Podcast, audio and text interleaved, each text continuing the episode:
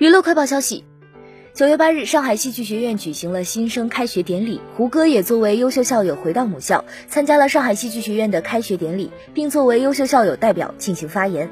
作为新生们的大师哥胡歌以己为例告诫大家要珍惜大学时光努力提高专业水平。这样的榜样师哥谁不想拥有？